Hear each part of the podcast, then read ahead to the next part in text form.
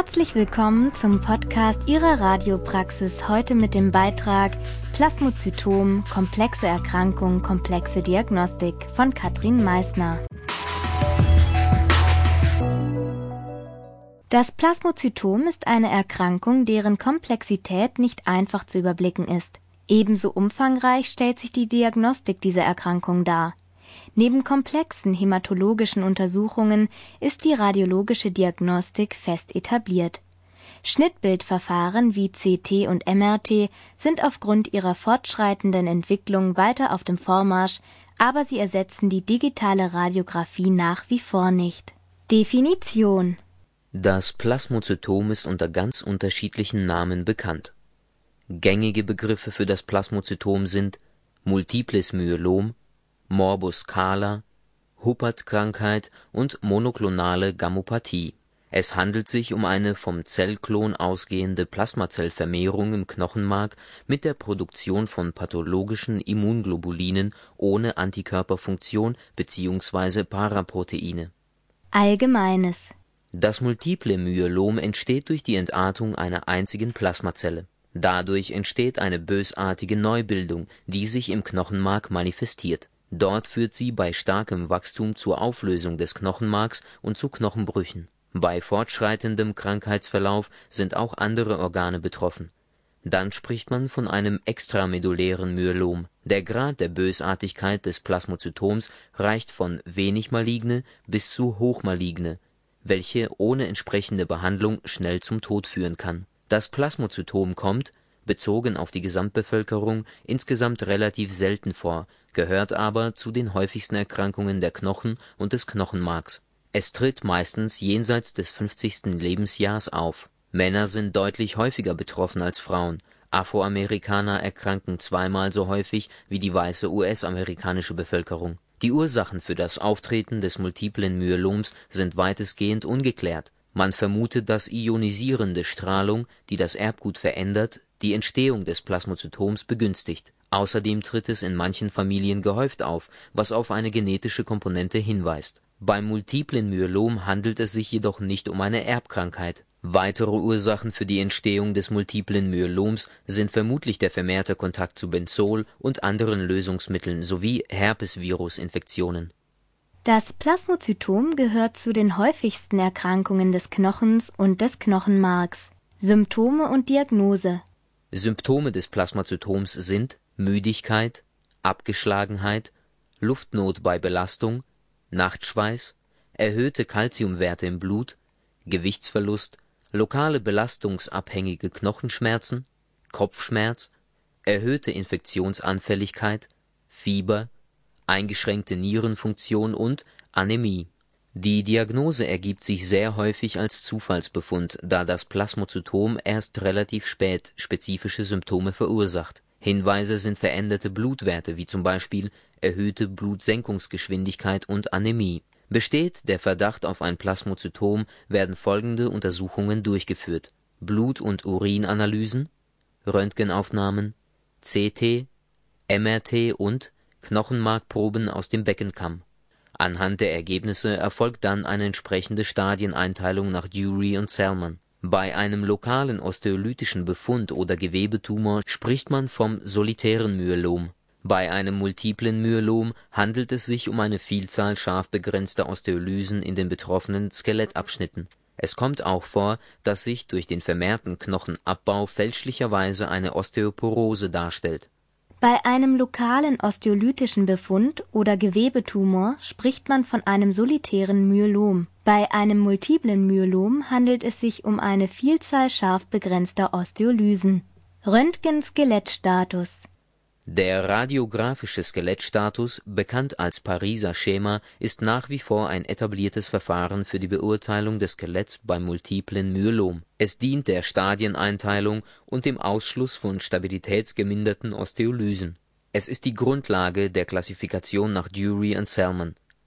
Untersucht werden hierbei Schädel in zwei Ebenen, Halswirbelsäule zwei Ebenen, Brustwirbelsäule in zwei Ebenen, Lendenwirbelsäule in zwei Ebenen, Beckenübersicht anterior-posterior, Oberarme in einer Ebene, Oberschenkel in einer Ebene. Die Untersuchung beginnt mit der Patientenvorbereitung und der Patient wird anschließend in Rückenlage auf dem Untersuchungstisch positioniert. Er sollte aufgrund des zeitlichen Aufwandes liegend und bequem gelagert werden. Es sollten außerdem unbedingt Lagerungshilfen verwendet werden, um den Patienten möglichst stabil und schmerzfrei zu positionieren. Das Pariser Schema dient der Stadieneinteilung und ist die Grundlage der Klassifikation nach Dury und Salmon. Halswirbelsäule anterior-posterior. Der Kopf des Patienten soll bei einer liegenden Aufnahme unbedingt auf einer stabilen Unterlage gelagert werden, um die deutsche Horizontale senkrecht zur Bildebene zu positionieren. Dies ist besonders wichtig, da sich Os Occiput und die Bisslinie decken sollen, um den Dens Axis frei beurteilen zu können ein Nachteil bei der Lagerung mit einem Kissen ist, dass der Patient leichter den Kopf nach vorn und hinten bewegen kann und eine stabile Positionierung deshalb fast unmöglich ist. Halswirbelsäule seitlich. Diese soll nach Möglichkeit im Sitzen aufgenommen werden. Qualitätskriterium ist die Darstellung des cervicothorakalen Übergangs durch eine Seitenlage ziehen die Patienten automatisch die Schulter nach oben und die Darstellung des Übergangs ist nicht möglich, weshalb dies oft eine zusätzliche Aufnahme für den Patienten bedeutet. In diesem Fall ist die Aufnahme des cervicothoracalen Übergangs nötig. Oberarm anterior-posterior bei der Aufnahme des Oberarms anterior-posterior ist darauf zu achten, dass eine Außenrotation stattfindet, um das Tuberculum major lateral randständig abzubilden Becken anterior-posterior. Hierbei ist darauf zu achten, dass beide Füße 12 Grad nach innen rotiert werden. Dadurch wird erreicht, dass der Antetorsionswinkel ausgeglichen wird und sich dadurch der Schenkelhals unverkürzt darstellt. Das ist deshalb so wichtig, da man dadurch Herdbefunde auch im Schenkelhals beurteilen kann. Brustwirbelsäule und Lendenwirbelsäule anterior, posterior und seitlich bei den Aufnahmen anterior-posterior soll ein vernünftiger Lordosenausgleich stattfinden, daher sollte keine Knierolle verwendet werden. Im Idealfall werden beide Beine aufgestellt. Ist dies für den Patienten nicht möglich, kann auch ein großer 45-Grad-Keil unter die Kniegelenke gelegt werden. Für die seitlichen Aufnahmen sollte ein kleiner 45-Grad-Keil verwendet werden, denn auch seitlich muss dieser Ausgleich stattfinden, um die Wirbelkörpergrund und Deckplatten strichförmig darzustellen und den Zwischenwirbelraum frei einzusehen. Strahlenschutz Natürlich muss wie bei jeder anderen Anwendung von Röntgenstrahlung auf den Strahlenschutz geachtet werden. Hierzu zählen Gonadenschutz bei Frauen, Hodenkapsel bei Männern und Einblendung. Die kleinste Einblendung beträgt 1 cm und muss immer eingehalten werden. Bei kleineren Objekten ist die Einblendung dem Objekt anzupassen die technische Einstellung des Generators erfolgt unter Einhaltung der Leitlinien der Bundesärztekammer. Der Vorteil der konventionellen digitalen Röntgendiagnostik ist, dass man schnell einen Überblick über den Skelettbefall bei relativ geringer Strahlenbelastung erhält. Dank neuer digitaler Flachdetektorenentwicklungen stehen die erstellten Röntgenbilder in sehr kurzer Zeit zur Verfügung Nachteilig bei diesem Verfahren ist die geringe Sensitivität, denn Osteolysen lassen sich erst bei einem 30-prozentigen Verlust der knöchernen Substanz sicher nachweisen. Im Rahmen des Strahlenschutzes muss ein Gonadenschutz oder eine Hodenkapsel angelegt werden. Ebenso muss dem Objekt gerecht eingeblendet werden. Computertomographie Mit Hilfe der Computertomographie ist es möglich, Osteolysen ab einer Größe von 2 bis 3 mm darzustellen bei Patienten, die entweder aufgrund ihres schlechten Allgemeinzustandes oder aufgrund eines Herzschrittmachers nicht im Magnetresonanztomographen untersucht werden dürfen, wird dieses Verfahren häufig angewendet, um knöcherne Veränderungen im Hochauflösungskernel zu beurteilen. Für die Weichteildarstellung muss Kontrastmittel verwendet werden die Vorteile der Computertomographie sind die große Verfügbarkeit und die sehr kurze Untersuchungszeit, aus der eine hohe diagnostische Aussagekraft resultiert. Das ist besonders bei sehr starken Schmerzen und akutem Frakturverdacht empfehlenswert. Sie verfügt über eine hohe Aussagekraft bezüglich der Knochenbeteiligung. Weiterhin können drohende Frakturen sehr sicher beurteilt werden dies ist für den Patienten von besonderem Wert, denn er muss im Vergleich zur digitalen Radiographie nur einmal umgelagert werden. Außerdem ist diese Form der Diagnostik auch für Patienten mit Platzangst geeignet. Die räumliche Bauweise des Computertomographen wirkt auf Patienten mit Platzangst wesentlich weniger bedrohlich und wird deshalb in der Regel gut toleriert. Nachteilig ist die hohe Strahlenbelastung trotz moderner Techniken zur Dosiseinsparung wie Dosismodulation. Weitere Nachteile sind die schlechte Weichteilbeurteilung und die stark eingeschränkte Beurteilbarkeit des Knochenmarks. Bei Patienten mit schlechtem Allgemeinzustand oder mit metallischen Implantaten wie zum Beispiel Herzschrittmacher ist das CT die Untersuchungsmethode der Wahl. Magnetresonanztomographie Die Magnetresonanztomographie hat in den vergangenen Jahren immer mehr an Bedeutung gewonnen.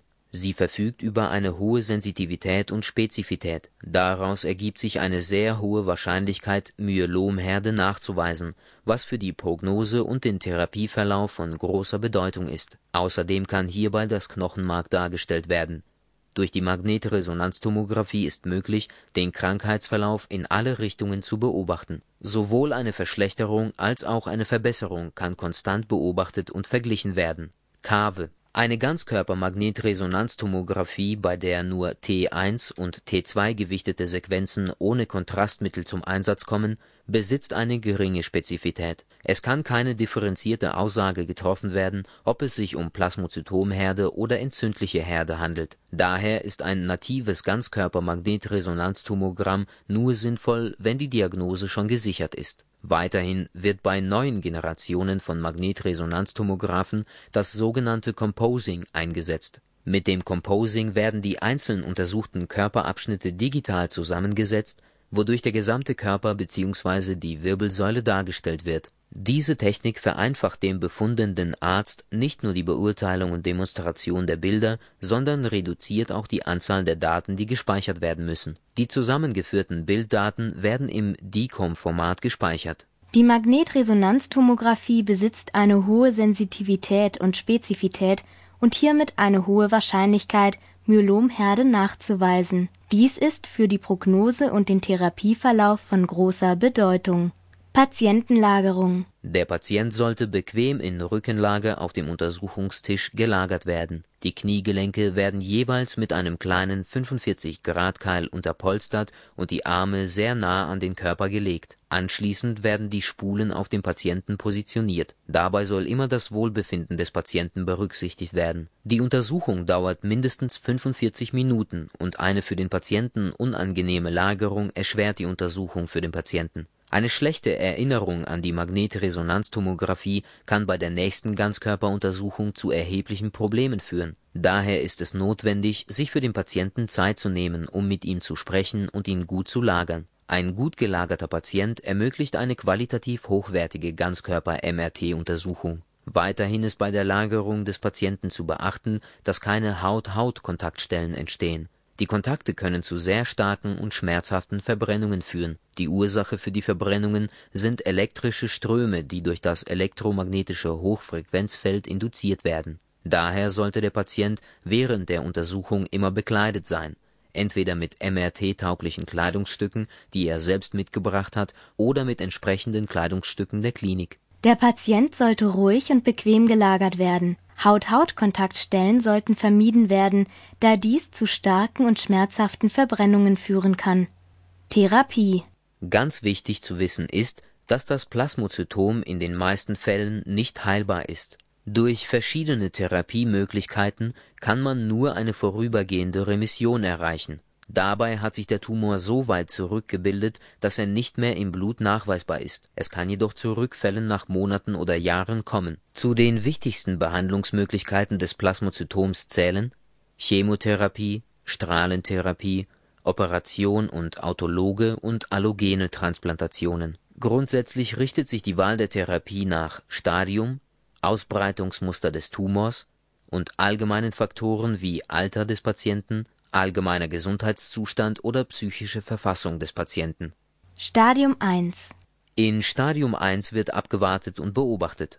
Man spricht von einem Watch-and-Wait-Vorgehen, da die betroffenen Patienten keine Symptome aufweisen, der Tumor nur sehr langsam wächst und sie in ihrer Lebensqualität nicht eingeschränkt sind. Eine Chemotherapie würde in diesem Erkrankungsstadium eine wesentlich größere Belastung darstellen als die Erkrankung selbst Der Patient wird engmaschig kontrolliert und sobald die Erkrankung in Stadium II übergeht, werden unverzüglich systemische Behandlungen begonnen. Es besteht die Möglichkeit, eine lokale Bestrahlung durchzuführen. Stadium II und Stadium III In diesen beiden Stadien wird das Plasmazytom symptomatisch. In der Regel wird eine kombinierte Strahlen und Chemotherapie angewendet. Außerdem gibt es in diesem Stadium besonders bei jungen Patienten die Möglichkeit der Hochdosis-Chemotherapie mit autologer Transplantation. Das Plasmazytom ist in den meisten Fällen nicht heilbar.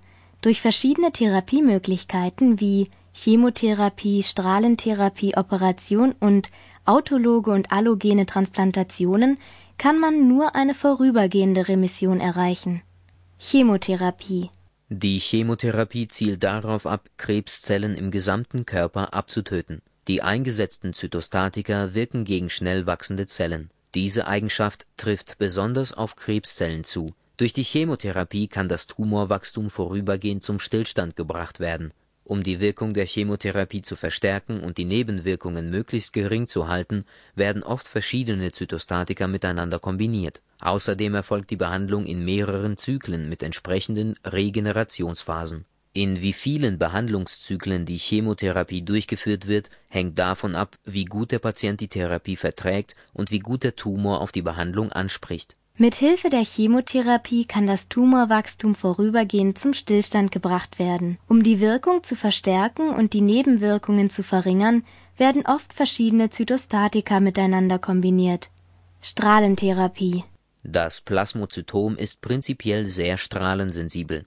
Da man aber nur einzelne Herde bestrahlen kann, ist diese Therapie nur sinnvoll, wenn sie in Verbindung mit einer Chemotherapie durchgeführt wird auch diese Behandlung erstreckt sich über mehrere Wochen, wobei diese täglich durchgeführt wird. Wie bei jeder anderen Behandlung kommt es auch hier zu Nebenwirkungen, die jedoch selten sind. Hierzu zählen zum Beispiel Durchfall, Übelkeit, Blutabgang über den Enddarm und Hautrötung. Eine Strahlentherapie ist nur in Verbindung mit einer Chemotherapie sinnvoll, da man bei der Strahlentherapie nur einzelne Herde bestrahlen kann. Blutstammzelltransplantation bei Patienten im guten Allgemeinzustand bis ca. 70 Jahre wird nach Möglichkeit eine Hochdosis-Chemotherapie mit anschließender Blutstammzelltransplantation durchgeführt. Die Chemotherapie ist hierbei besonders hoch, um möglichst viele im Körper verbliebenen Tumorzellen zu zerstören. Diese intensive Behandlung zerstört aber auch das blutbildende System im Knochenmark. Im Anschluss an diese Chemotherapie bekommt der Patient die vorab entnommenen Stammzellen wieder übertragen Dabei spricht man von einer autologen Blutstammzelltransplantation. Da die Blutstammzelltransplantation belastend ist, ist auf den allgemeinen Gesundheitszustand des Patienten Rücksicht zu nehmen. Risiko und Nutzen der Behandlung müssen unbedingt gegeneinander abgewogen werden. Durch die Hochdosis Chemotherapie, die der Transplantation vorausgeht, wird die Abwehr des Patienten kurzzeitig reduziert Dadurch sind die Betroffenen besonders infektanfällig und müssen sich daher in keimfreier Umgebung aufhalten. Außerdem werden sie zum Schutz mit entsprechenden Medikamenten behandelt. Bis die körpereigene Abwehr wieder intakt ist, kann es circa drei bis sechs Monate dauern. Weiterhin sind auch nach dieser sehr aggressiven Therapie Rückfälle nicht ausgeschlossen. Auch die Spätfolgen einer solchen Therapie sind nicht zu unterschätzen Neben Unfruchtbarkeit bei Frauen und Männern treten bei Frauen die Wechseljahre deutlich verfrüht ein. Bei Patienten im guten Allgemeinzustand wird oft eine Hochdosis-Chemotherapie mit anschließender Blutstammzelltransplantation durchgeführt, da die intensive Behandlung das blutbildende System im Knochenmark zerstört. Bisphosphonate Bisphosphonate können eingesetzt werden, um den Knochenstoffwechsel zu stabilisieren Sie wirken fast ausschließlich im Knochen, weil sie eine hohe Neigung zu Calciumphosphat haben. Sie machen den Knochen unempfindlich gegen Knochenabbau und lassen sich intravenös oder oral in Form von Tabletten verabreichen. Sie bewirken aufgrund ihrer stabilisierenden Wirkung eine deutliche Schmerzlinderung es handelt sich hierbei aber nicht um eine eigentliche Therapie wie die oben genannten Verfahren, sondern um eine unterstützende Behandlung. Neben den aufgeführten Therapien, die das Wachstum der Tumore stoppen sollen, ist auch die gezielte Behandlung der Symptome nötig, um die Lebensqualität zu verbessern. Diese Symptome können wie folgt behandelt werden, zum Beispiel als Schmerzmittel, Erythropoetin, Bisphosphonate und chirurgische Therapie Bisphosphonate werden oft zur Schmerzlinderung eingesetzt. Nachsorge Die Nachsorge spielt beim Plasmozytom nach abgeschlossener Behandlung eine wichtige Rolle. Sie erfolgen in regelmäßigen Abständen und umfassen eine Vielzahl von Untersuchungen. Zu diesen Untersuchungen zählen Blutwertuntersuchung, Röntgenuntersuchungen, Knochendichtemessung des Oberschenkelknochens und in der Lendenwirbelsäule und Ganzkörper-Magnetresonanztomographie. Fazit Es gibt unterschiedliche radiologische Verfahren, mit denen das Plasmozytom dargestellt werden kann von der digitalen Radiographie über die Computertomographie bis hin zur Magnetresonanztomographie sind dem anfordernden Arzt alle Möglichkeiten der radiologischen Diagnostik gegeben. Welches radiologische Verfahren zum Einsatz kommt, hängt vom Allgemeinzustand des Patienten, aber auch von der technischen Ausstattung und dem allgemeinen Vorgehen der jeweiligen Klinik ab im Klinikum Nürnberg ist es ein etabliertes Verfahren, bei positiven Blutbefunden eine Ganzkörper-MRT durchzuführen.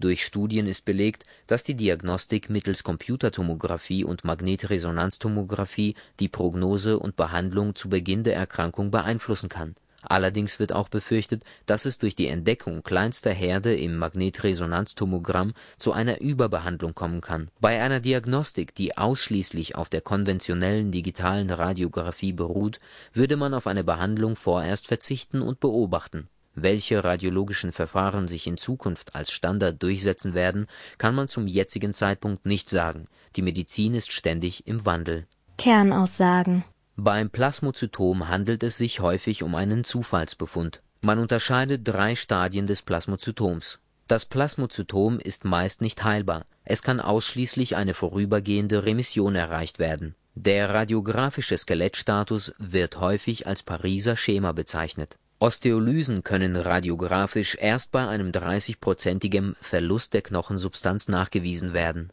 die Schnittbilddiagnostik gewinnt immer mehr an Bedeutung, sie wird die digitale Radiographie aber nicht vollständig ersetzen. Die Computertomographie ermöglicht die Darstellung von Osteolysen ab 2 bis 3 Millimetern. Die Magnetresonanztomographie ermöglicht die Beurteilung des Knochenmarks. Wir hoffen, Ihnen hat unser Podcast gefallen und wünschen Ihnen viel Spaß bei der Umsetzung. Bis zum nächsten Mal.